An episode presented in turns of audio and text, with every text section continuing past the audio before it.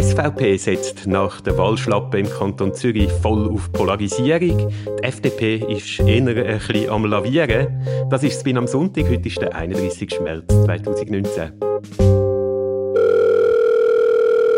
Einen wunderschönen guten Morgen, Tom. Guten Morgen, Andi. Können wir uns darauf einigen, dass die Zeitumstellung das Hinterletzte ist? Das können wir. Interessant wird zu schauen, wenn die EU-Zeitumstellung abschafft, ob es immer Winter- oder immer Sommerzeit ist. Ich möchte immer Sommerzeit, damit es länger hell ist am Abend. Ja, dann legen wir gerade los. Vor genau einer Woche heute haben die Bürgerlichen im Kanton Zürich eine ziemlich historische Wahlniederlage erlitten insbesondere die SVP, wo 5,5 Prozent verloren hat in den Kantonsratswahlen und damit ihr schlechteste Ergebnis seit 1995 erzielt hat. 1995, zur Illustration, wie lange das her ist, ist das Jahr gewesen, wo der Peter Steiner mit It's Cool Man in der Hitparade war. Wie verarbeitet die Partei jetzt äh, die Wahlniederlage im Kanton Zürich auch im Hinblick auf die Nationalratswahlen im Herbst? Was ist da heute so in den Sonntagsmedien zu lesen? Ja gut, in der Sonntagszeitung gibt es einen Bericht über die Delegiertenversammlung und der Sonntagsblick macht das Interview mit dem Bundespräsidenten und Bundesrat Ueli Maurer. Interessant ist, dass zweimal geschrieben wird, dass die SVP sich jetzt positionieren als die Partei, die gegen den Klimahype vorgeht. Und das denke ich schon noch interessant. Also sie positionieren sich jetzt wie auf der anderen Seite von denen, die möchten, dass man etwas macht gegen die Klimakatastrophe. Und ich habe gefunden, vor allem, dass ähm, man sagt, dass der Ständeratskandidat Köppel am meisten Applaus bekommen hat, bis ihm lustig machen über die Klimabewegung, ist noch spannend. Ja, was ich noch interessant gefunden habe in dem Interview, ist, dass der Ueli Maurer sagt, ja, für eine Änderung von der Themensetzung für die Nationalratswahlen im Herbst sechs sowieso viel zu spät, weil die Vorbereitung von so einem Wahlkampf, das ging ja vier bis acht Jahre. Also scheint die SVP eine viel längerfristige politische Planung sozusagen zu haben als andere Parteien in der Schweiz. Ja, ich habe auch gefunden, das ist bemerkenswert. Er ist ja Parteipräsident und weiß deshalb auch, wie sie es handwerklich machen.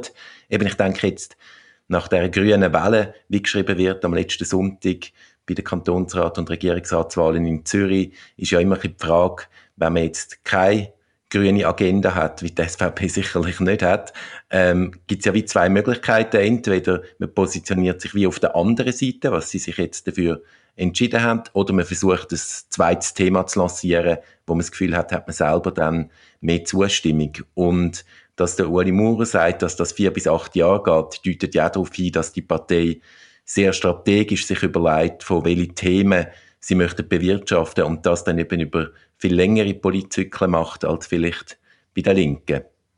Ja, und ich glaube, was man gerade in der äh, Niederlage jetzt sieht und in der Reaktion auf die Niederlage ist schon, dass die SVP sehr trumpianische Strategie sozusagen fällt. Äh, man spielt voll auf die eigene Basis, findet, es ist uns eigentlich egal, wenn eine Mehrheit von der Bevölkerung äh, unsere Positionen nicht teilt, solange es eine gut mobilisierte Gruppe gibt, wo die teilt. Und dazu passt dann auch so ein bisschen, dass sie zunehmend auch Angriff auf die Medien spielen. Es ist ja so, dass nach der Wahlniederlage in Zürich man gesagt hat, jetzt müsste man ähm, SRF das Geld wegnehmen, weil das sei eine riesige Klimakampagne vom Schweizer Fernsehen gewesen. Also auch da so ein bisschen Parallelen äh, zu der politischen Strategie von Donald Trump. Ja, einverstanden. Was ich halt denke, ist ein bisschen ein Unterschied jetzt beim Klimathema mit der SVP im Gegensatz zu vielleicht der Wohl mit dem Trump, ist, dass es ja bei der SVP gerade so in diesen ähm, Bauernkreisen durchaus Leute gibt, wo eigentlich die Partei möchte Grüne haben. Und ich denke deshalb, dass das nicht ganz ohne Misstöne wird ablaufen, wenn sie sich jetzt voll auf die Seite der Klimalügnerinnen stellen. Ja, genau. In der letzten Tamedia-Wahlbefragung äh, so ein altes Sorgenbarometer gewesen. Und dort haben doch immerhin 23 Prozent der SVP-Wählerinnen und Wähler gesagt, Umweltzerstörung und Klimawandel seien ein relevantes politisches Problem. Genau, also ich denke auch, es gibt halt vor allem jetzt weniger vielleicht in den Agglomerationen, sondern dann wirklich in den ländlichen Gebieten, in den bürgerlich prägten Gebieten wirklich Leute, die finden, hey, die Umwelt, ja, die ist wichtig für uns, auch weil es unsere ja, Lebensgrundlage in dem Sinne ist, die ökonomische Grundlage, wie sie ihr Geld verdienen. Und ich denke schon, dass es da jetzt in den nächsten Wochen und Monaten noch recht rumpeln wird. Ja gut, jetzt haben wir lange über die SVP geredet. Wie sieht es denn bei der anderen grossen bürgerlichen Partei, bei der FDP aus? Die haben ja auch verloren. Ähm, seit Jahrzehnten zum ersten Mal nur noch ein Regierungsratssitz in Zürich. Was wird da geschrieben? Ja, interessant ist, dass die FDP, wo ja eigentlich jedenfalls bei den Kantonsratswahlen weniger verloren hat als die SVP, die haben nur in Anführungszeichen 1,6 Prozent Wähleranteil eingebüßt, dass die FDP jetzt viel stärker zu lavieren scheint. Der äh, Fraktionschef Walti sagt heute in der Sonntagszeitung, man hätte beim institutionellen Abkommen zu wenig kommuniziert, dass die FDP doch eine starke Vorbehalt hat. Es gibt ein riesen Hin und Her bei der äh, Klimafrage. Äh, da stimmt man mal gegen alle Vorschläge, um den CO2-Ausstoß wirksam reduzieren im Parlament. Dann sagt Petra Gössi, äh, wieder äh, Klimaschutz gehöre zu der DNA von der FDP. Mich erinnert die FDP da ein bisschen an das Interview mit dem Jan Sommer nach dem 3 zu 3 von der Schweizer Nazi gegen Dänemark. Äh, da hat der Jan Sommer ja gesagt, man hätte einmal einen Krampf müssen vortäuschen und natürlich ist es so, dass alle Fußballspieler mal einen Krampf vortäuschen zum Spiel verlangsamen, aber die Zuschauer wollen das eigentlich nicht hören. Und ich habe das Gefühl, in der Politik ist es vielleicht ähnlich. Alle wissen natürlich, dass Parteien ständig so kleine Positionen justieren, äh, um bei den Wahlen möglichst erfolgreich zu sein. Aber eigentlich will man als Wähler ja doch das Gefühl haben, dass die Politikerinnen und Politiker tatsächlich an die Politik glauben und will nicht so den Eindruck bekommen, dass sie einfach immer gerade erzählen, was vielversprechend ist für die nächsten Wahlen. Ja, und was ich ja auch sehr lustig finde, ist, die FDP behauptet ja immer, sie hätten 120.000 Mitglieder und die werden jetzt befragt, was man denn da soll machen in der Klimapolitik. Aber die Zahl ist erstens seit Jahren konstant, also da scheint weder jemand beinahe auszutreten. Und andererseits sieht man in den letzten Tagen und auch heute auf Facebook jenes Leute, wo irgendwie äh, Mitglieder bei anderen Parteien sind, zum Beispiel bei der SP, und einen Brief bekommen haben von der FDP, wo heißt du als Mitglied wirst jetzt befragt, was wir sollen machen. Also mich denkt so die Basisdemokratie, die die FDP jetzt da vorspielt, ähm, unseriös zu sein auf verschiedenen Ebenen. Ja, vielleicht gerade noch zu der Mitgliederbefragung. Was ist eigentlich der Grund, dass Sie das machen? Lass mich mal zwei Thesen formulieren und du kannst dann sagen, welche davon richtig ist oder ob es noch eine andere Erklärung gibt. Die eine These wäre, die Petra Gössi will tatsächlich eine äh, Positionsänderung von der Partei bewirken in der Klimapolitik. Blöderweise sind aber gerade in der Fraktion Lobbyisten sehr stark und deshalb hat sie das Gefühl, um so eine Positionsänderung durchzusetzen, müssen sie sich Unterstützung bei der Basis holen. Die zweite These wäre, äh, die FDP versucht irgendwie herbeizuführen, dass sie dann vor den Wahlen einmal mit umweltpolitischen Themen drankommen. Und indem sie jetzt eine Wählerbefragung machen, können sie dann zeitnäher zu den Wahlen sagen, jetzt liegen die Ergebnisse vor und schaffen sich so einfach nochmal eine Plattform, äh, um irgendeine kleine äh, politische Justierung zu kommunizieren. Was hast du das Gefühl, welche von diesen Stories ist überzeugender oder ist es nochmal etwas anderes?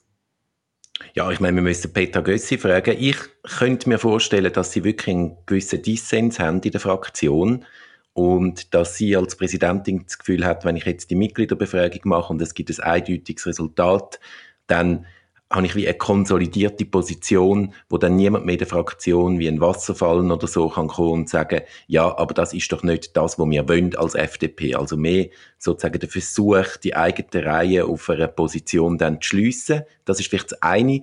Und das andere, was ich mir könnte vorstellen, ist, dass die FDP ja immer ein bisschen im Verdacht ist, eine Elitepartei zu sein, wo einige, ja, Top-Manager aus Großkonzernen bestimmen, zusammen mit der politischen Exponentinnen, wo heute die Politik geht und dass sie versuchen, sich mehr als so bisschen, ja, ähm, breitere Bewegung zu verkaufen mit dem Vorgehen.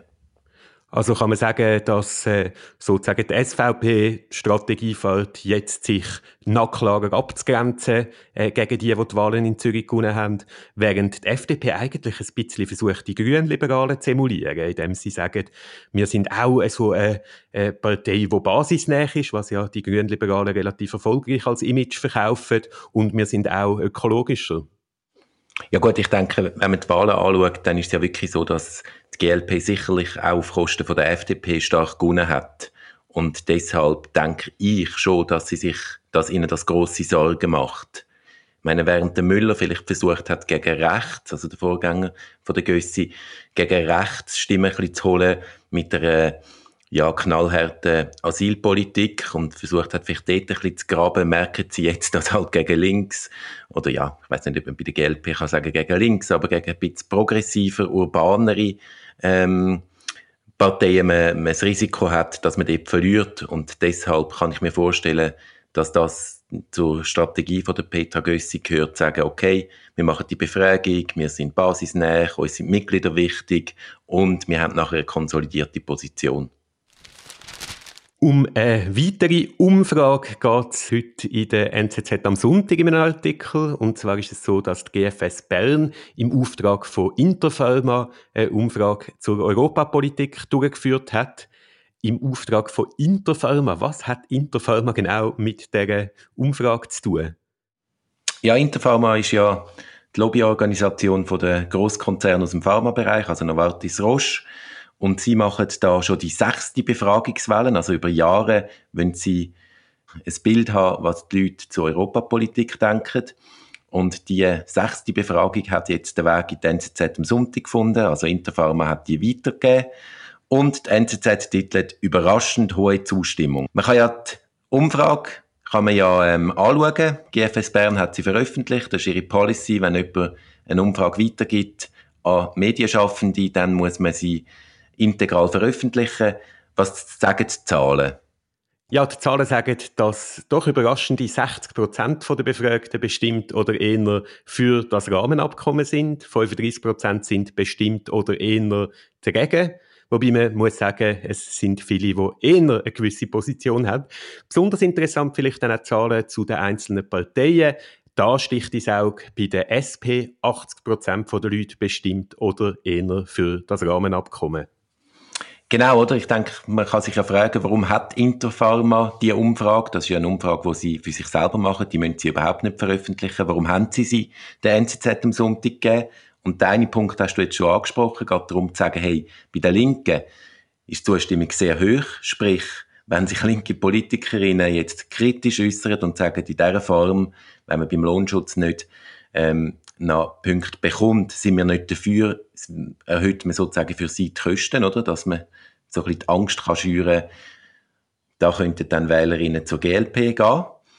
Und andererseits ist ja auch interessant, dass dann die NZZ am Sonntag in einem Zwischentitel schreibt, Lohnschutz verfängt nicht. Das ist natürlich der Spin, wo Interpharma auch möchte über die NZZ am Sonntag verbreiten. Eine weitere Frage in dieser Umfrage war dann noch, wie die Leute zu der Kündigungsinitiative der SVP stehen, die die Personenfreizügigkeit mit Europa kippen 64 Prozent der Leute sagen, sie sagen da bestimmt oder eher dagegen und nur 33 Prozent sind bestimmt oder eher dafür. Ich glaube, da kann man vielleicht so ein bisschen zwei Lehren daraus ziehen. Das eine ist, dass die SVP mit dieser Initiative wahrscheinlich nicht viel äh, Zustimmung über ihren eigenen Wählerpool raus wird können sammeln. Es ist äh, also ein Thema, wo sie damit zwar vielleicht eine eingefleischte Basis ein bisschen kann mobilisieren, die SVP, aber eben nicht viel darüber aus wird gewinnen. Zum anderen glaube ich, dass die Zahl auch ein bisschen zeigt, dass die Drohung der Gewerkschaften, hm, wenn ihr uns jetzt kein Zugeständnis macht beim Rahmenabkommen, dann äh, wird es möglicherweise kritisch bei der Abstimmung über Personenfreizügigkeit, dass das wahrscheinlich die Gefahr gar nicht so groß ist. Genau, und ich denke, es ist auch, wenn man zurückdenkt, wenn die SVP die Initiative lanciert hat, das ist ja noch vor dem ganzen Brexit-Desaster, also wo man jetzt sieht, das ist eben nicht so ganz so einfach, einfach zu sagen, ja, ja, wir wollen dann schon gute Beziehungen zu Europa, aber ähm, wir können da so ein bisschen Rosinen picken und ich könnte mir schon vorstellen, dass die ganze Brexit-Diskussion ja, jetzt dazu geführt hat, dass es viel weniger attraktiv erscheint, den bilateralen Weg aufzugeben. Wir werden sicher am Thema dranbleiben. Das ist es aber für diese Woche schon gewesen. Mein Name ist Andreas Gasset. Ich bin der Tom Gasset. Und das bin am Sonntag kann man abonnieren auf iTunes oder wo auch immer es Podcasts gibt. Eine schöne Woche allen.